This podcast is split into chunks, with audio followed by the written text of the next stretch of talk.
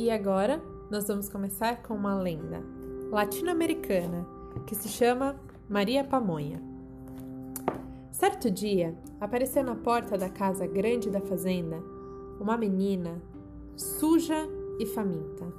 Nesse dia, deram-lhe de comer e de beber, e no dia seguinte também, e no outro, e no outro, e assim sucessivamente.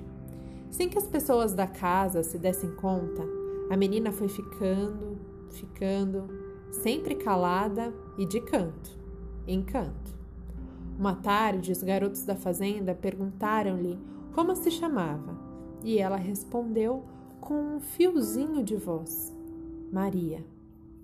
E os garotos, as gargalhadas, fecharam-lhe numa roda e começaram a debochar dela. Maria, Maria Pamonha, Maria, Maria Pamonha. Uma noite de lua cheia, o filho da patroa estava se arrumando para ir a um baile, quando a Maria Pamonha apareceu no seu quarto. Me leva no baile? pediu-lhe. O jovem ficou duro de espanto.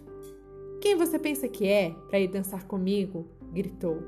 Ponha-se no seu lugar ou quer levar uma cintada? Quando o rapaz saiu para o baile, a Maria Pamonha foi até o poço que havia no mato. Banhou-se e perfumou-se com capim cheiroso e alfazema. Voltou para casa, pôs um lindo vestido da filha da patroa e prendeu os cabelos. Quando a jovem apareceu no baile, todos ficaram deslumbrados com a beleza da desconhecida. Os homens brigavam para dançar com ela, e o filho da patroa não tirava os olhos de cima da moça. De onde é você? perguntou-lhe, por fim. Ah, eu venho de muito, muito longe. Venho da cidade de Cintada, respondeu a garota.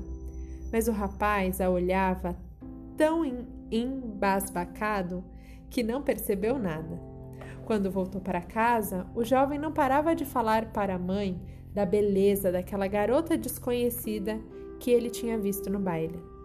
Nos dias que se seguiram, procurou-a por toda a fazenda e pelos povoados vizinhos, mas não conseguiu encontrá-la e ficou muito triste.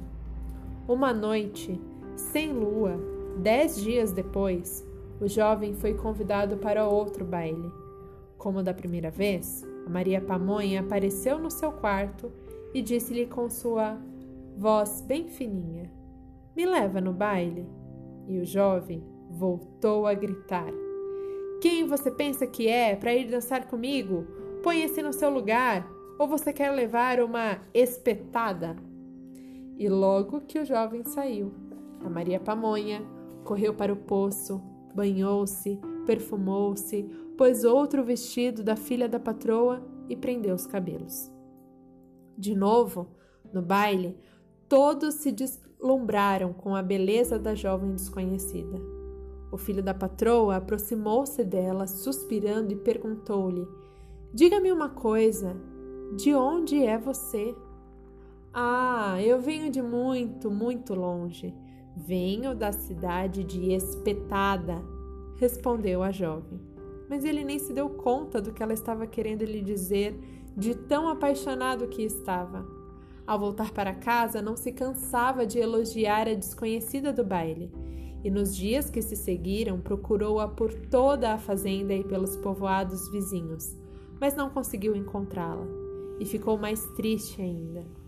Uma noite, apareceu em seu quarto e disse-lhe, com aquele fiozinho de voz: Me leva no baile. E pela terceira vez ele gritou: quem você pensa que é para ir dançar comigo? Ponha-se no seu lugar, ou você quer levar uma sapatada? E outra vez, Maria Pamonha vestiu-se maravilhosamente e apareceu no baile. E outra vez todos ficaram deslumbrados com sua beleza. O jovem dançou com ela, murmurando-lhe palavras de amor, e deu-lhe de presente um anel. Pela terceira vez ele lhe perguntou: Diga-me uma coisa, de onde é você? Ah, eu venho de muito, muito longe. Venho da cidade de Sapatada. Mas como o rapaz estava quase louco de paixão, nem se deu conta do que queriam dizer aquelas palavras. Ao voltar para casa, ele acordou todo mundo para contar como era bela a jovem desconhecida.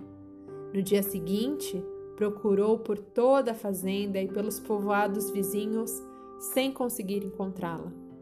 Tão triste ele ficou que caiu doente. Não havia remédio que o curasse, nem reza que o fizesse reco recobrar as forças. Triste, muito triste, ele já estava a ponto de morrer. Então, Maria Pamonha pediu à patroa que a deixasse fazer um mingau para o doente. A patroa ficou furiosa. Então você acha que meu filho vai querer que você faça um mingau, menina? Ele só gosta do mingau feito por sua mãe. Mas Maria Pamonha ficou atrás da patroa e tanto insistiu que ela, cansada, acabou deixando. Maria Pamonha preparou o mingau e, sem que ninguém visse, colocou o anel dentro dele. Enquanto tomava o mingau, o jovem suspirava. Que delícia de mingau, mãe! E de repente, ao encontrar o anel, perguntou surpreso: Mãe, quem foi que fez esse mingau? Foi a Maria Pamonha. Mas por que você está me perguntando isso? E antes mesmo que o jovem pudesse responder, Maria Pamonha apareceu no quarto, com um lindo vestido, limpa, perfumada e com os cabelos presos. E o rapaz sarou na hora e casou-se com ela e foram muito felizes. E aí, pessoal, vocês gostaram dessa história? Bom, a gente pode conversar depois sobre isso, tá bem? Eu vou me preparar aqui porque ainda temos mais uma lenda. A lenda Tupi, que se chama Como a Noite Apareceu. Em breve no próximo podcast. Um beijo.